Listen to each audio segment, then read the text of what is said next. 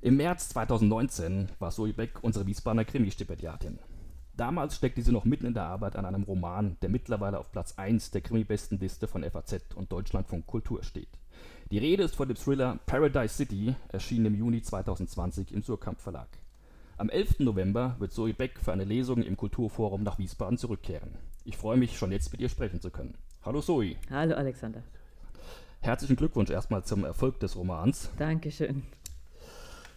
Ja, Paradise City spielt in Deutschland einer nicht näher benannten Zukunft.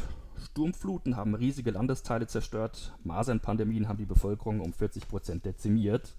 Hauptstadt ist nicht mehr Berlin, sondern Frankfurt am Main, das sich zu einer Megacity mit 10 Millionen Einwohnern ausgewachsen hat. Und eben dort arbeitet Lina Järvinen als Rechercheurin für die Agentur Gallus, die als unabhängiges Nachrichtenportal staatliche Fake News entlarvt. Die Geschichte beginnt mit einer scheinbar banalen Recherche in der Uckermark und endet mit der Enthüllung eines Skandals um das staatliche Gesundheitssystem. Geschrieben hast du den Roman im letzten Jahr. Wenn man ihn jetzt in Zeiten von Corona liest, wirkt es, als hättest du gewissermaßen vorausschauend das Buch zur weltpolitischen Lage des Jahres 2020 ersonnen. Schaust du beim Schreiben in die Kristallkugel oder wie darf man sich das vorstellen? Nein, ähm, eigentlich schaue ich beim Schreiben oder vorm Schreiben eher in die Nachrichten oder in ähm, Dokumentationen oder äh, was wissenschaftlich sich dann gerade getan hat.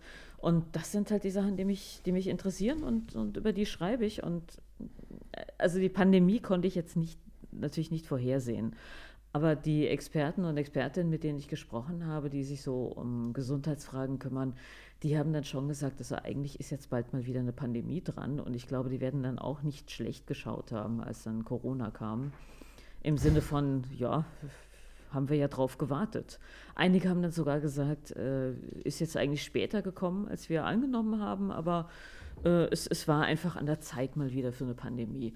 Äh, mit sowas, ich glaube, mit dem Umfang hätte ich jetzt auch nicht gerechnet. Ich bin gleichzeitig froh, dass es so glimpflich eigentlich abläuft. Also im, im Vergleich natürlich zu dem, was ich mir dann für, für mein Buch dann auch überlegt hatte, weil das sind ja dann Pandemien, die wirklich ähm, mhm. sehr, sehr, sehr viele Todesopfer über Generationen dann noch fordern.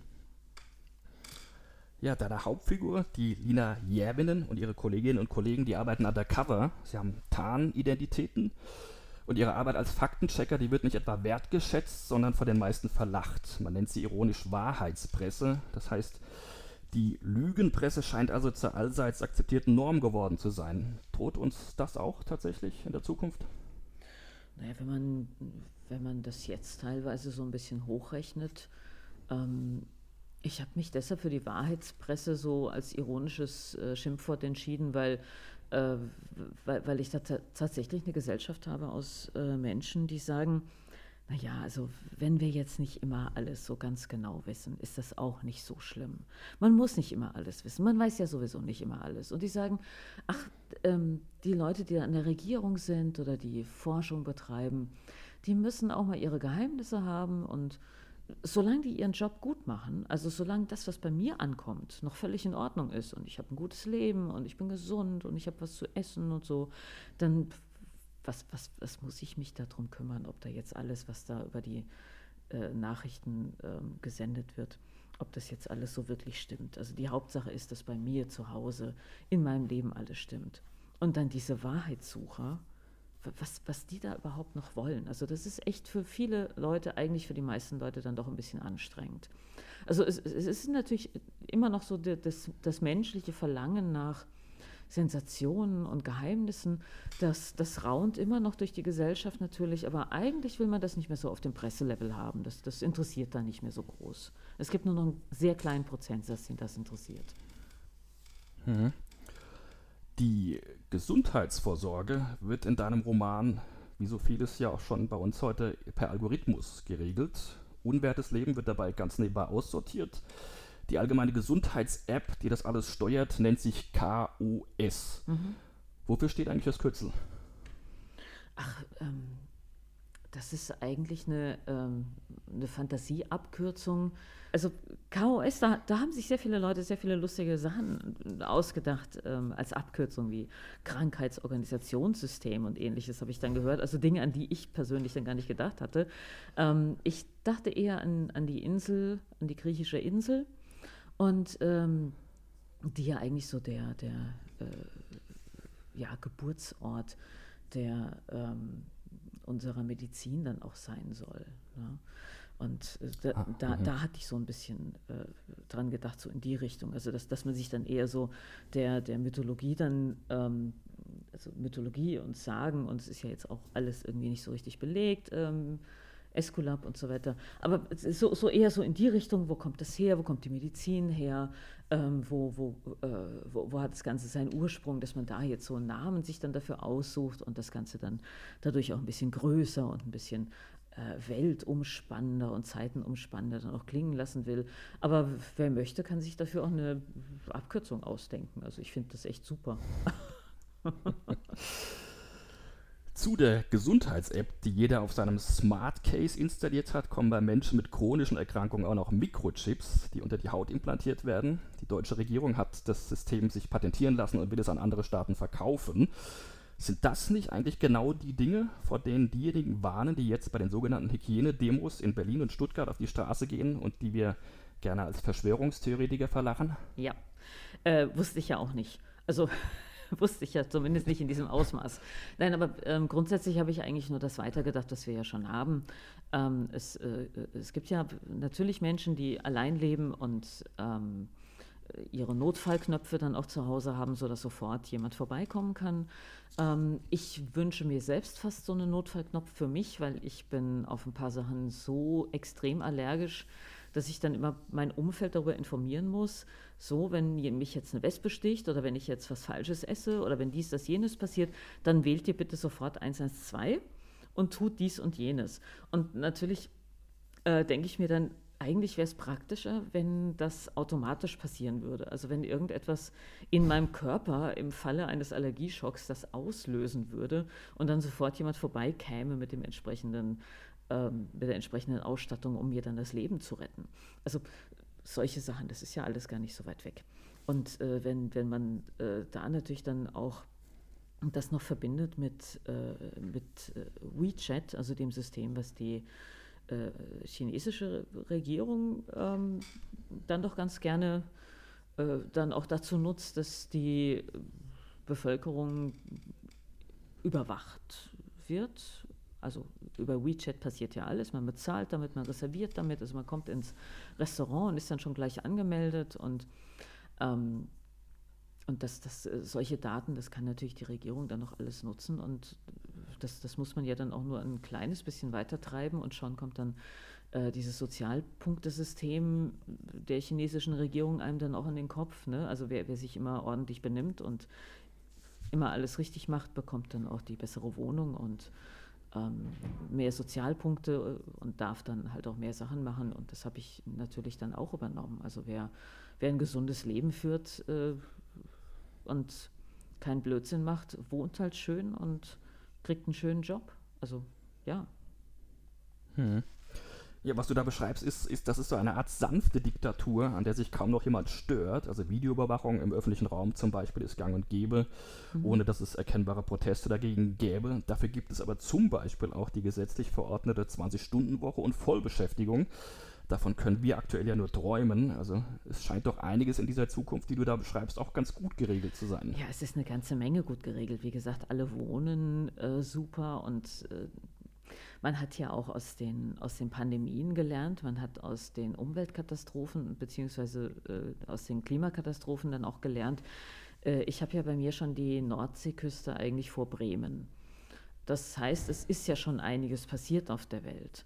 Und man musste tatsächlich was tun. Und äh, um da was zu tun, musste man noch sehr, sehr harte Maßnahmen ergreifen.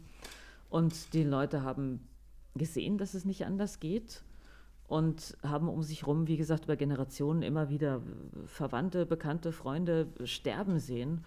Und da in solchen Zeiten, glaube ich, kann sich sehr leicht, sehr gerne eine Diktatur dann auch installieren. Im Sinne von, okay, da ist jetzt jemand und sagt uns, was wir zu tun haben. Und ich glaube, das sind ja auch tatsächlich die Ängste, die jetzt gerade die Leute haben, dass genauso was passieren könnte, weil dann jemand sehr, sehr viel deutlicher als sonst ähm, die Initiative ergreift und sagt, okay Leute, wir müssen jetzt Folgendes tun. Ihr hört mir jetzt mal zu und dann machen wir das alle. Und daran stören sich ja einige. ähm, jetzt im, im realen Leben. Ist ja auch richtig. Also man, man muss ja auch immer alles jederzeit hinterfragen.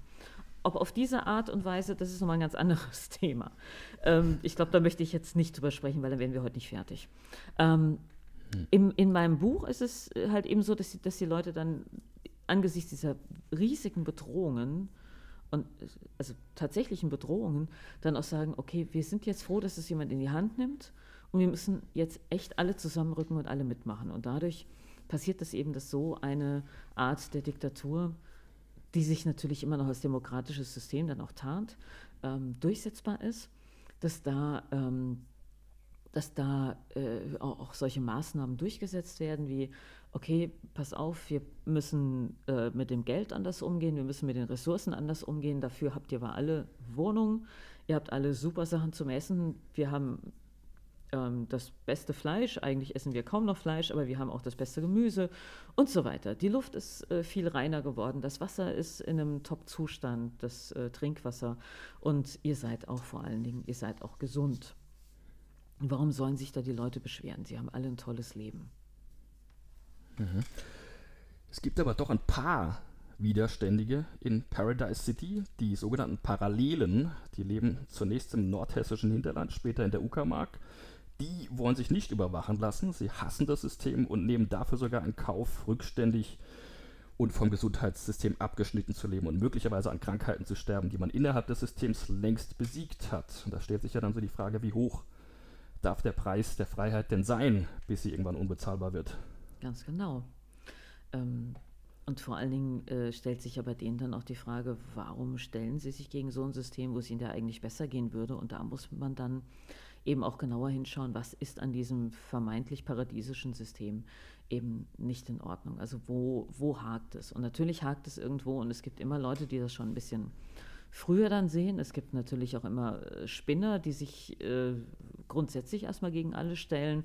Und das weiß man jetzt am Anfang erstmal nicht so genau. Sind die einfach nur ein bisschen durchgeknallt oder sind die alle äh, echt ähm, ganz äh, ja nicht integrierbar in ein ja, System, so wie wir es da haben?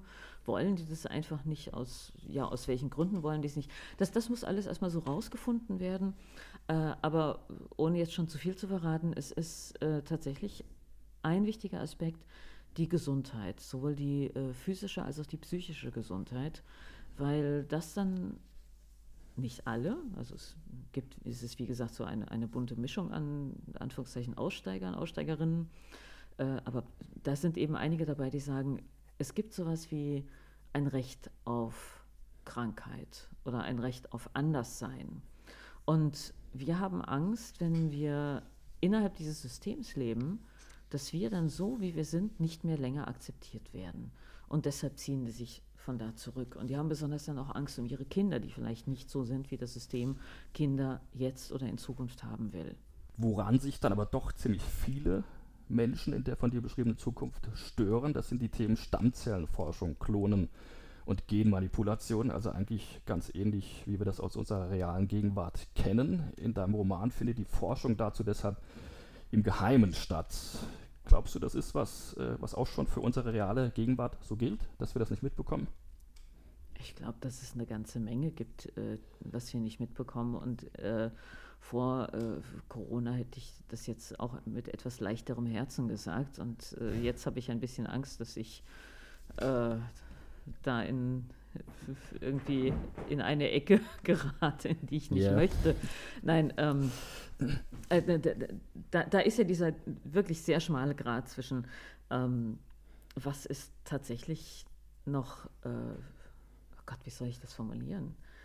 Ähm, ich meine, einerseits natürlich, man muss kritisch sein, man muss eine ganze Menge hinterfragen und es gibt eine ganze Menge, an, die, die an uns vorbei dann auch geschieht. Ich meine, nicht umsonst gibt es ja diese ganzen Geheimdienste und gerade diese Geheimdienste liefern ja schon immer dann auch den, den Stoff für Fiktionen, also entweder für Science Fiction oder für, für äh, Geheimagenten-Thriller, für, für, für alles Mögliche, dass die jetzt in, in dass jetzt irgendwelche Menschen meinen, sie müssten das außerhalb der Fiktion dann auch noch adaptieren und in Berlin rumlaufen und demonstrieren.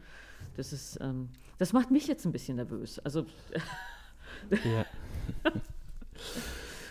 dein Buch wird ja als Thriller verkauft. Ja. Es ist eine Zukunftsvision. Es ist nicht wirklich Science Fiction, würde ich sagen. Die Bezeichnung Dystopie magst du auch nicht, habe ich gesehen. Ähm, ich hatte an einigen Stellen das Gefühl, das ist doch eigentlich äh, so ein bisschen ein ironischer Blick auf unsere Gegenwart, möglicherweise ganz einfach. Ja. Oder wie würdest Ja. du es nennen? Ja, eigentlich, eigentlich eher schon, ja. Ähm, sicherlich jetzt noch mal ein bisschen mehr als, als vorher, äh, total unbeabsichtigt, aber ja, also natürlich habe ich das äh, weitergedreht, diese, diese ganze, in Anführungszeichen, Kritik. Ähm, eigentlich ist es ja eher nicht Kritik an, sondern Hass auf den öffentlich-rechtlichen Rundfunk, ähm, der dann immer Staatsfunk genannt wird, was ja totaler Blödsinn ist. Also das, das kommt von Leuten, die tatsächlich, also sie behaupten ja, sie, sie äh, wüssten, was Staatsfunk ist und äh, hätten sich damit beschäftigt mit dem Thema, aber das, das hat ja mit unserem öffentlich-rechtlichen Rundfunk nichts zu tun. Und wir können echt froh sein, in so einem Land zu leben, wo wir so viel äh, freien Journalismus dann eben auch haben. Und ich, ich habe das gezeichnet, was passieren würde, wenn wir tatsächlich keinen freien Journalismus mehr hätten. Also äh, irgendjemand hat geschrieben, es sei ein Plädoyer für den freien Journalismus und da kann ich nur sagen, ja, ist es. Also das wäre mir schon eher ein wichtiges Thema. Und dieses, wir wollen keine Rundfunkgebühren mehr zahlen, das sind Zwangsgebühren und das ist ja eh schon alles der Staatsfunk und die Regierung diktiert, was äh, die äh, Zeitungen zu schreiben haben und was die Fernsehsender zu berichten haben.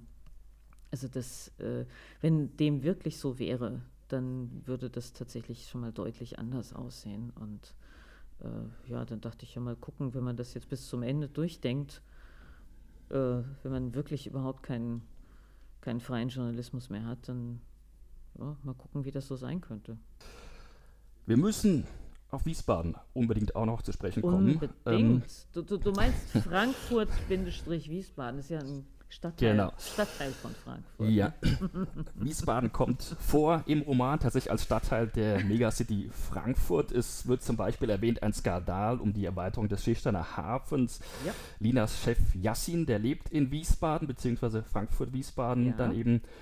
Ähm, und nun wissen wir ja, dass du während deines Stipendiums im März 2019 schon mit dem Roman beschäftigt warst. Also wie viel Ja. aus dieser Zeit und von diesem Ort ist denn tatsächlich in den Roman jetzt eingeflossen? Ja, also durchaus eine ganze Menge. Also ich, ich hatte ja dann schon auch die Zeit, mir dann äh, zu überlegen, was, was passiert denn, wenn, wenn das jetzt alles zusammenwächst. Also äh, ich, ich bin dann so über die, die Landstraßen und, und Autobahnabschnitte da gefahren und habe dann im Prinzip alles, was noch nicht bebaut ist, habe ich dann im Kopf schon mal bebaut und äh, mir so überlegt, so wo könnte man jetzt was am besten ansiedeln.